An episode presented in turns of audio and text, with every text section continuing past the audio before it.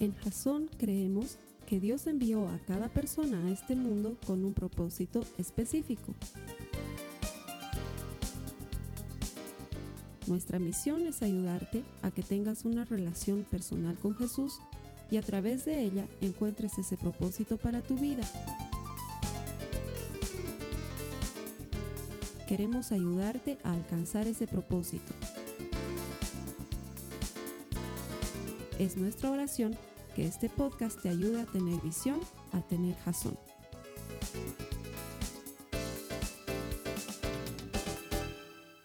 Quiero invitarte a que vayamos directo a la palabra de Dios. Vamos a leer lo que se encuentra en Mateo, en el capítulo 2, los versos 1 y 2, que dice, Jesús nació en Belén de Judea, durante el reinado de Herodes.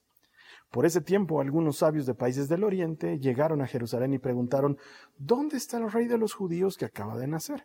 Vimos su estrella mientras salía y hemos venido a adorarle. Así se llama la serie que estamos cerrando hoy y en semanas anteriores habíamos aprendido primero que una buena manera de adorar al Señor es levantando nuestras manos, entregándole nuestra alabanza, nuestra adoración con manos levantadas como quien es libre, como quien es rescatado, como quien se rinde. Y la segunda semana aprendíamos que podemos llevarle a Él nuestros regalos. Pero quizás el regalo más importante que le podemos dar es nuestra obediencia, es entregarnos a nosotros mismos, darle nuestro corazón, o como dice Romanos 12, entregarnos enteros como un culto racional. Y luego en la última semana aprendíamos que podemos derramar nuestro corazón delante del Señor como un gesto de adoración.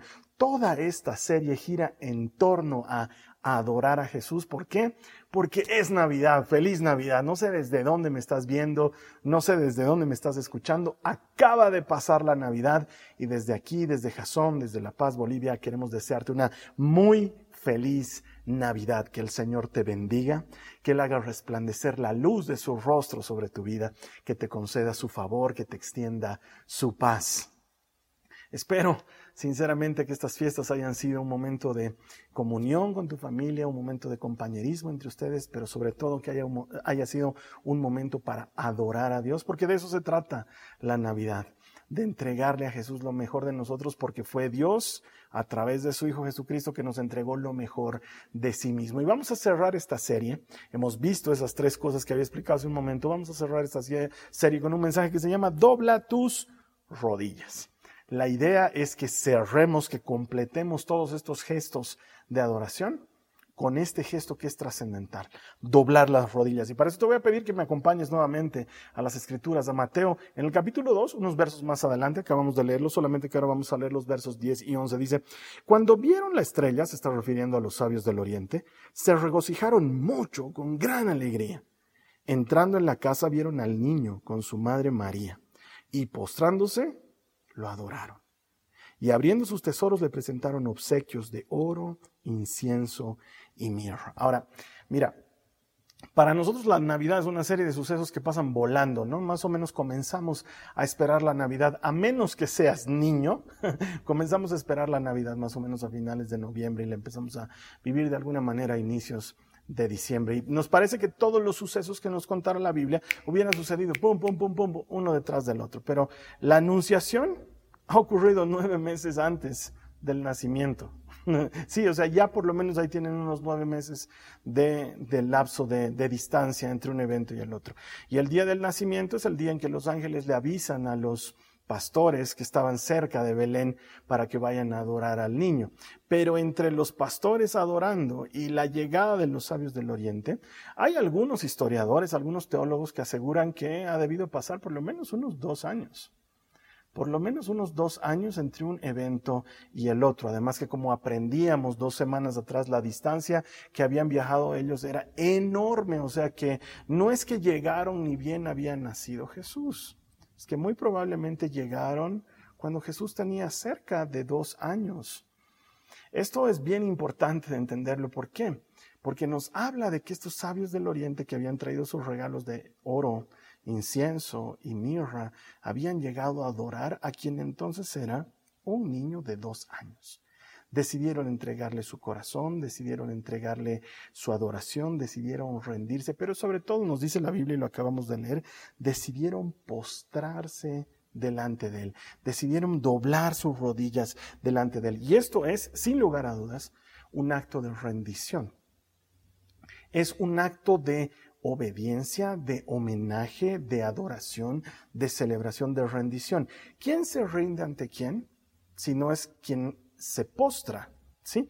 E, el que dobla rodillas es quien se rinde ante aquel a quien le estás doblando rodillas. Y en este caso, estos tres sabios del Oriente están doblando rodillas delante de un pequeño niño que apenas llega cerca de los dos años.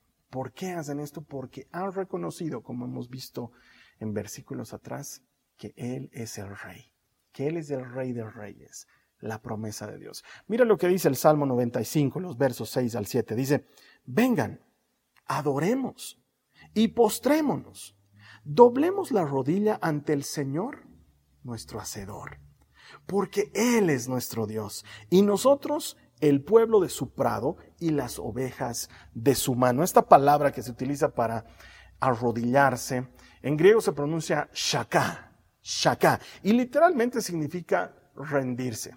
Es esta actitud de quien dobla rodillas en sumisión completa, en rendición absoluta. Y esto ocurre delante de la santidad del Señor. Ahora te voy a explicar por qué. Cuando nosotros estamos hablando de que el Señor es santo, nos estamos refiriendo a que Él está apartado del pecado de una manera completa y absoluta. Pero no es porque el pecado le cause daño a Él o lo pueda en alguna manera manchar, sino porque al contrario, la presencia de Dios es eliminadora del pecado, si puedes entenderme bien. Entonces, la santidad de Dios es algo demasiado complejo y poderoso para entenderlo o siquiera para explicarlo con palabras. Lo más cercano que nos podría ayudar a entender cómo funciona la santidad de Dios es, por ejemplo, este pasaje en el que las escrituras nos cuenta que Moisés le dice al Señor, muéstrame tu gloria. Y entonces el Señor le dice, ok, te voy a mostrar mi gloria, pero no puedes verme no vas a poder verme realmente cara a cara. Sabes que te voy a mostrar mi espalda, porque si me ves morirás. Y sabes que no es porque te vas a morir del susto o de la impresión.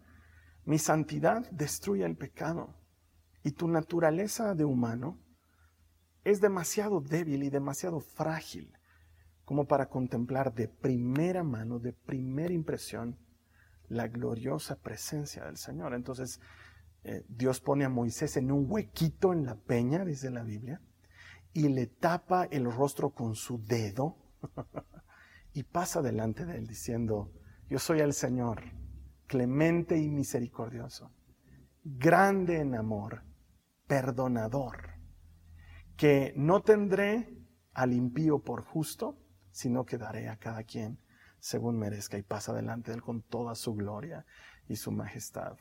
Esto es algo que nos ayuda a entender más o menos la complejidad de ver a Dios en toda su grandeza, en toda su hermosura, en toda su majestad. Entonces podemos comprender que estar en la presencia de Dios no es algo que como humanos podamos resistir siquiera. En el Antiguo Testamento se nos cuenta, por ejemplo, cómo el sumo sacerdote entraba una vez al año, ya sea al tabernáculo de reuniones o al templo, lo que sea que haya estado construido en ese momento, y le amarraban. El sumo sacerdote entraba con, el incienso y las cosas que tenía que usar para hacer la ofrenda, pero le amarraban una cuerda con campanas en su pie. ¿Sí? ¿Por qué?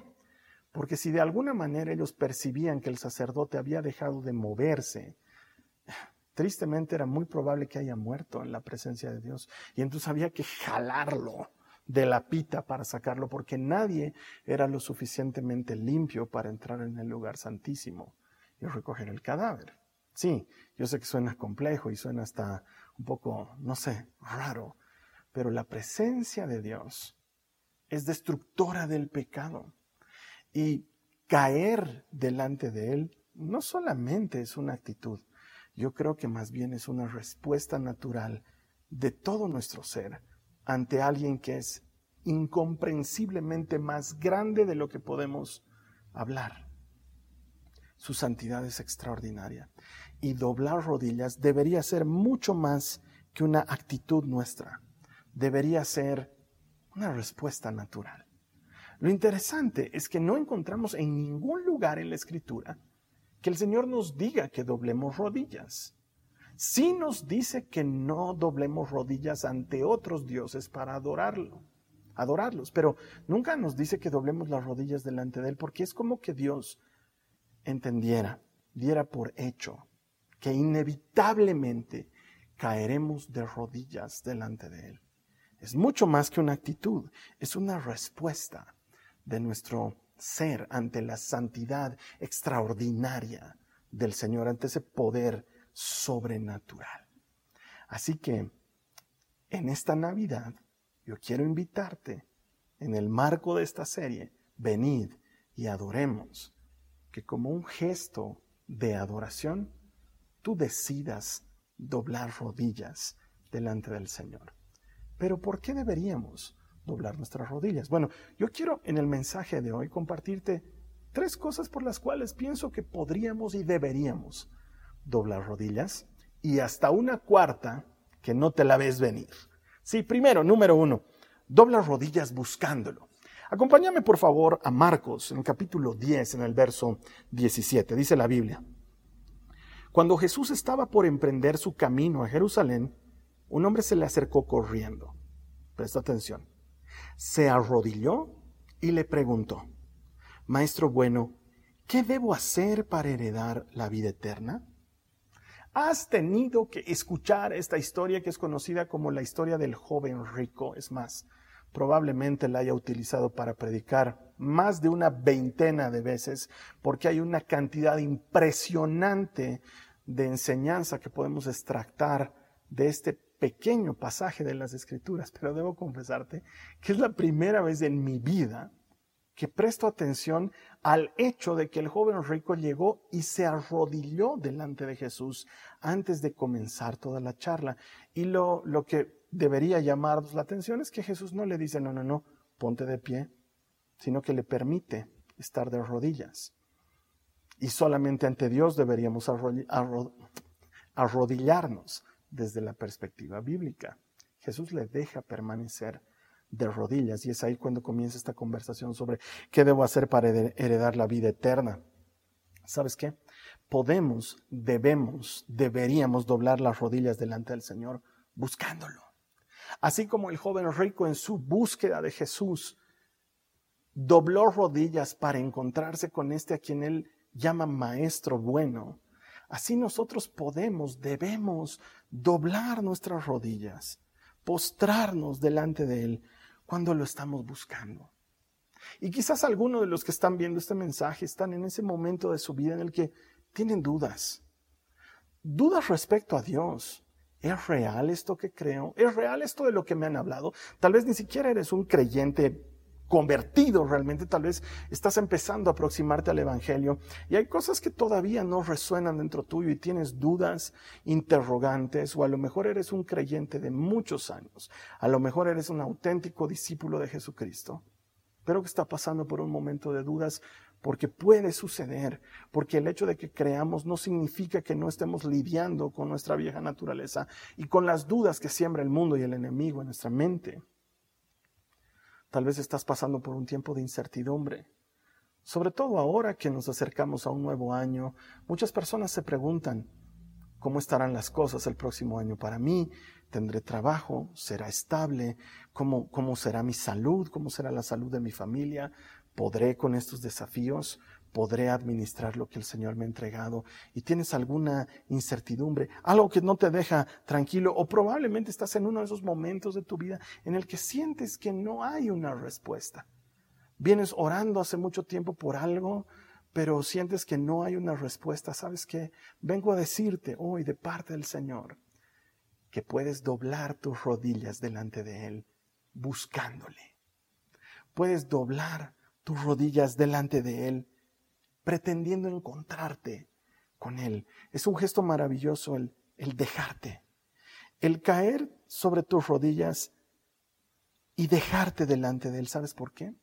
Porque doblar nuestras rodillas nos ubica.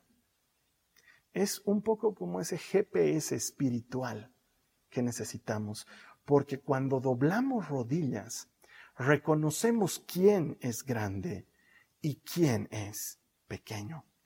como en esto que te conté de los sabios de Oriente. Ellos se, se postraron, doblaron rodillas delante de un niño de dos años, porque Él es verdaderamente grande delante de ellos que son pequeños. Cuando doblamos rodillas buscando al Señor, esto nos ubica en quiénes somos y en qué momento estamos. Y tú puedes buscar al Señor en esta actitud de adoración verdadera, doblando tus rodillas delante de Él. Es muy común escuchar entre, entre, cristianos esta frase que dice, Dios nunca va a permitir que pases por una prueba más grande de la que puedas soportar.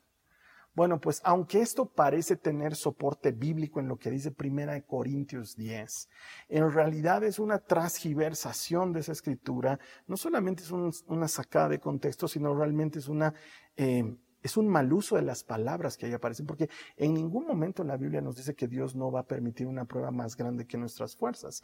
Lo que la Biblia nos dice en, ese, en esa porción de la Escritura es que Dios nunca va a permitir una prueba, refiriéndose a tentación, refiriéndose a eso que puede alejarte del Señor, a eso que puede apartarte de su amor. Nunca va a permitir algo más grande de lo que podamos soportar en ese sentido, sino que por el contrario siempre va a proveer una salida dice la Biblia. Entonces yo quisiera decirte, aclarar este concepto bíblico.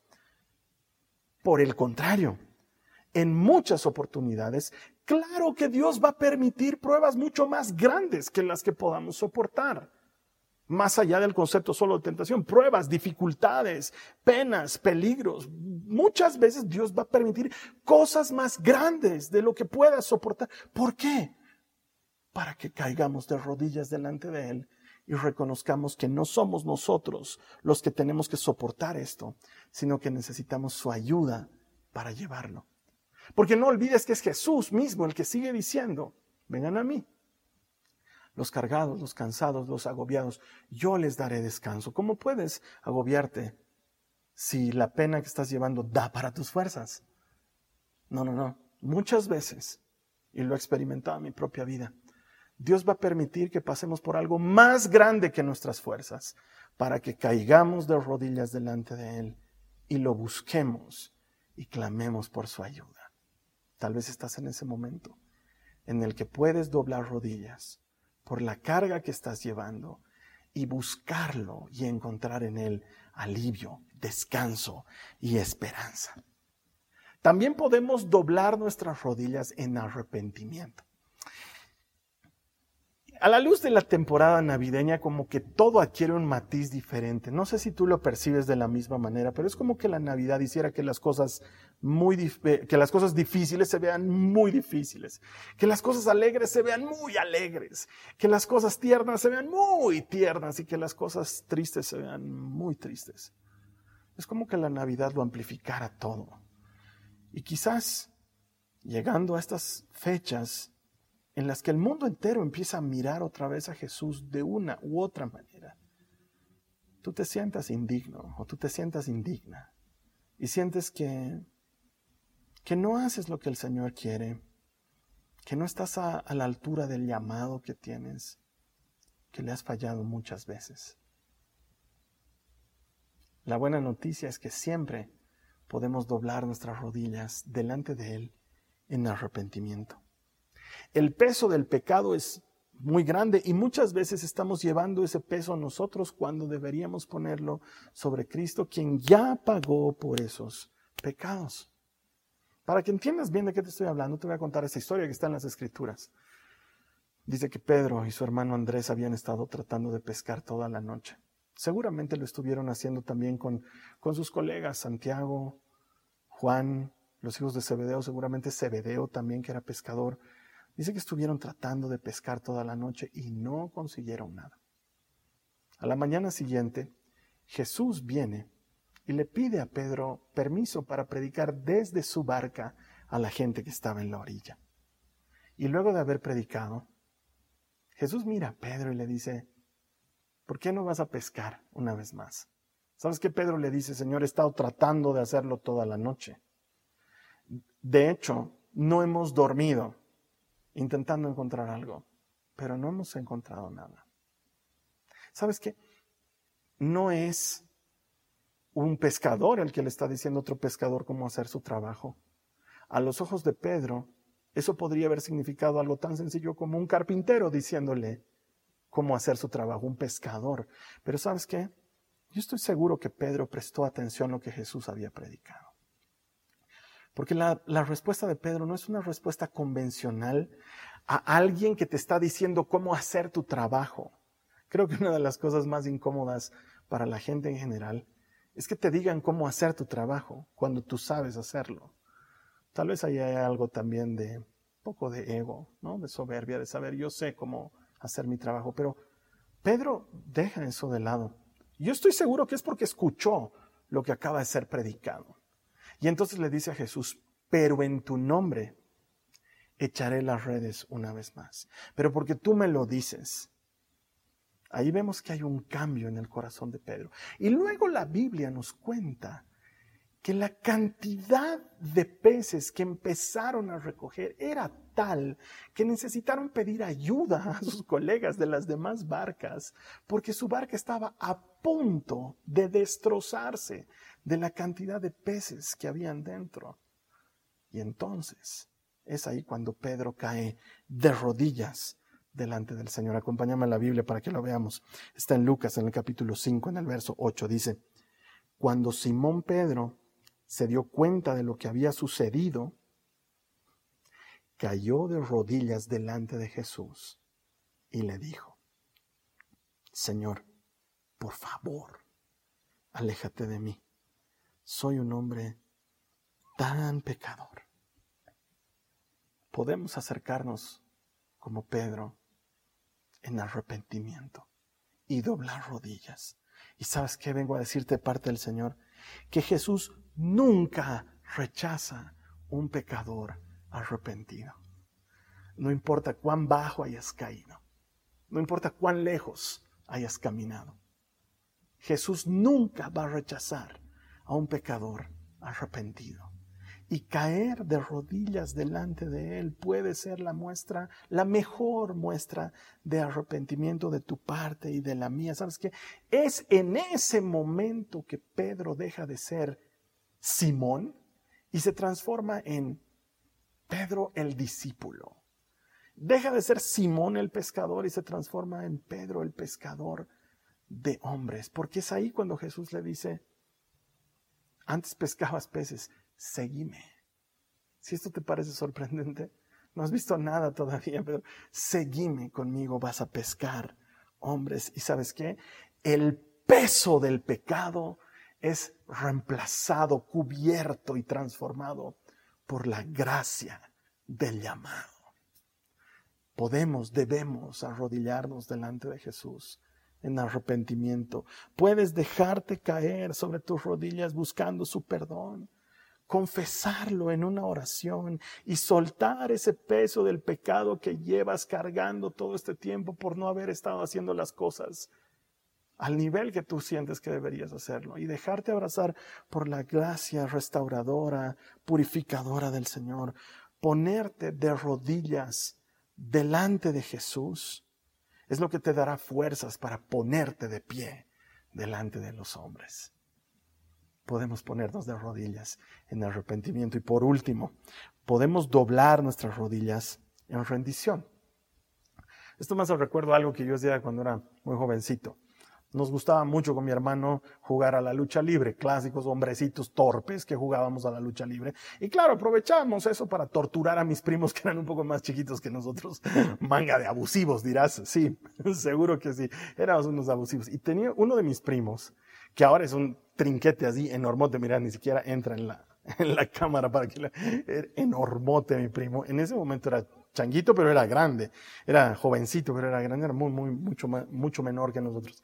Y era muy valiente, lo que nosotros aquí en Bolivia le decimos era muy macho, aguantaba mucho. Entonces lo, lo, torturábamos y él tenía que decir, él tenía que golpearnos cuando se rendía. Ya basta, basta, basta, basta.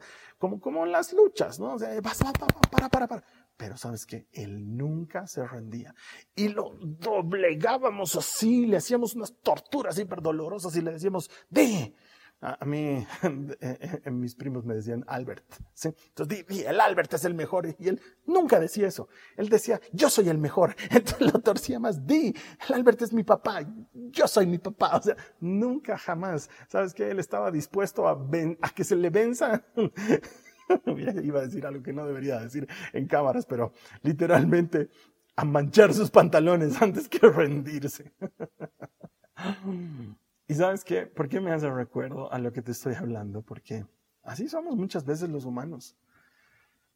Sobre todo en esta parte del mundo, en esta parte occidental, no estamos acostumbrados a doblar rodillas, a no ser que sea en ese gesto romántico de pedir eh, la mano de una novia, digamos, no sé.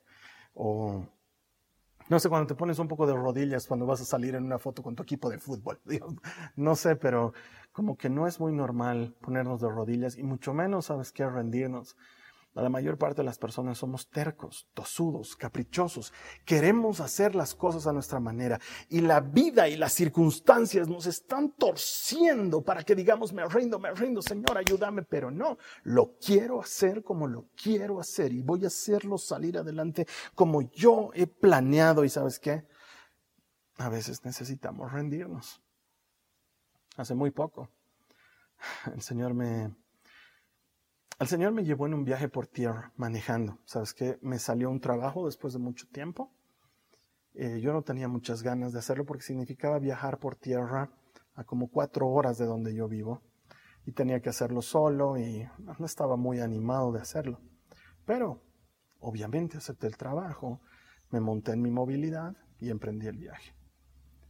Y cuando ya había pasado por lo menos una hora de estar viajando es cuando el Señor claramente me empieza a hablar por medio de lo que estaba escuchando en la radio, por medio de lo que estaba orando, porque estaba orando. Y me dice algo así como, he tenido que traerte en un viaje por carretera para que estés quieto durante tres horas y entonces puedas prestarme atención. A veces uno es tan testarudo que Dios tiene que encargarse de hacerte una llave inglesa para que digas, me rindo, me rindo, para que caigas de, rodilla, de rodillas en rendición a Él. Mira lo que dice Lucas en el capítulo 22, los versos 41 al 42. Está hablándonos de Jesús, nos dice, se alejó a una distancia como de un tiro de piedra, se arrodilló y oró. Padre, si quieres, te pido que quites esta copa de sufrimiento de mí. Sin embargo, quiero que se haga tu voluntad, no la mía. Este es un pasaje que no es precisamente de Navidad, es más bien, yo diría, de Pascua de Resurrección probablemente, pero, pero aquí nos muestra cómo Jesús mismo se puso de rodillas, rindiéndose a la voluntad del Padre. Jesús está en un profundo momento de agonía. Él sabe lo que le espera. Él sabe los golpes que va a recibir, Él sabe las infamias que van a decir de Él, Él sabe las heridas físicas que le van a significar, el dolor y la angustia que le va a provocar el ir a la cruz en el Calvario. Pero sobre todo, Él sabe que hay un momento en el que esta perfecta comunión que él tenía con el Padre y que nunca se rompió porque Jesús nunca cometió un solo pecado. Él sabía que esta comunión en determinado momento se iba a romper porque él tenía que cargar con los pecados del mundo.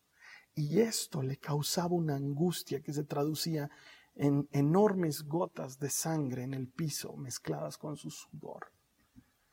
Médicos científicos pueden avalar esta información que te doy, que en momentos de elevadísimo estrés, los vasos capilares de la frente pueden colapsar y brotar gotas de sangre que se junten con la transpiración. Jesús sabe lo que le espera, sabe lo que físicamente le espera, pero sobre todo sabe lo que le va a significar en su perfecta relación con el Padre, en esa comunión e intimidad que él goza con el Padre.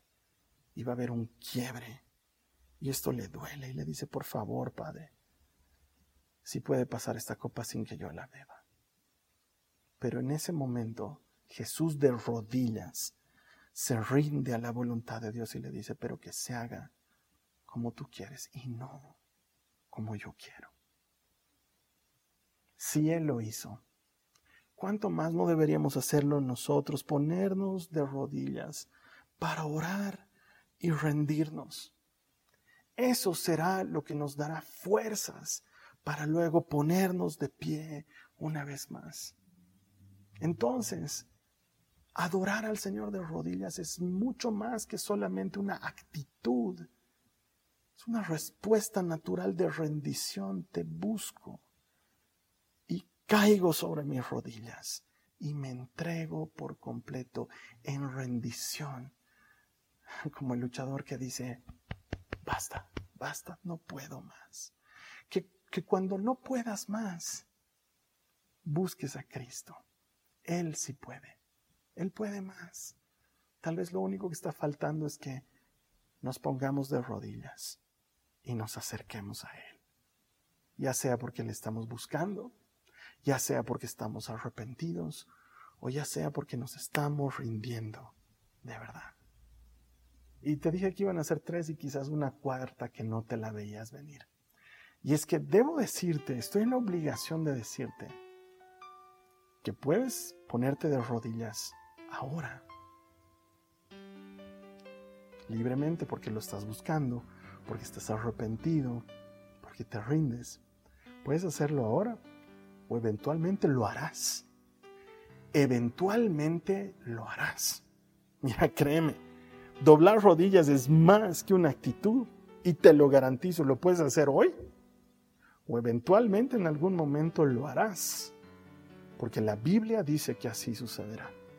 Cierro con esto. Mira lo que dice Filipenses en el capítulo 2, los versos 9 al 11. Dice, por lo tanto, Dios lo elevó al lugar de máximo honor, refiriéndose a Jesucristo, y le dio el nombre que está por encima de todos los demás nombres, para que ante el nombre de Jesús se doble toda rodilla en el cielo y en la tierra y debajo de la tierra, y toda lengua declare que Jesucristo es el Señor para gloria de Dios Padre. No, mi hermano, mi hermana, sucederá. Tú puedes doblar tus rodillas hoy porque lo buscas, porque estás arrepentido, porque estás arrepentida, porque te estás rindiendo delante de Él. Y lo puedes hacer hoy o eventualmente en algún momento serás parte de esa muchedumbre de todos en el cielo, en la tierra y debajo de la tierra, que doblaremos rodillas delante de aquel que es el Rey de Reyes y el Señor de Señores. Así que te invito a que cerrando esta serie, venid y adoremos. Tomes esta postura de adoración, que literalmente significa postración, y dobles tus rodillas y te inclines al Señor y te rindas a Él. Yo quisiera ayudarte a orar en este momento. ¿Quieres que lo hagamos? Te invito a que ahí donde te encuentres, busques un espacio para ponerte de rodillas y entregarte al Señor. Vamos, anímate. Después de todo, ¿dónde puedes estar viendo este video? Si no es en un lugar donde te pongas de rodillas, a menos que lo estés viendo en un avión o en una movilidad pública, pero si estás en tu casa, si estás en tu oficina, hazlo. Hazlo. Es un buen momento. Cierra tus ojos. Ponte sobre tus rodillas. Señor Jesús, nos postramos ante ti, buscándote en adoración, buscándote, Señor, arrepentidos, buscándote, Señor, porque nos rendimos. Reconocemos que te hemos fallado. Señor, necesitamos de tu ayuda. Señor, yo necesito de ti. Haz esta oración como si fuera tuya. Dile, necesito de ti. Necesito que respondas mis interrogantes, que perdones mis pecados, que son muchos.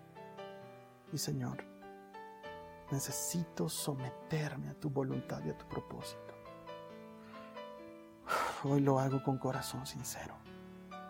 Y Señor, que mi actitud externa sea solamente un reflejo de mi deseo interior de rendirme a ti y darte lo mejor de mi vida.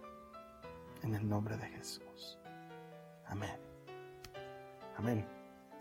Ojalá esta serie te haya servido para tener comunión con el Señor, para conectarte con Él más profundamente, para tener intimidad con Dios y por medio de esta relación de intimidad encontrar más de ese propósito que Dios tiene para tu vida. Gracias por haber compartido estas cuatro semanas de venir y adoremos con nosotros.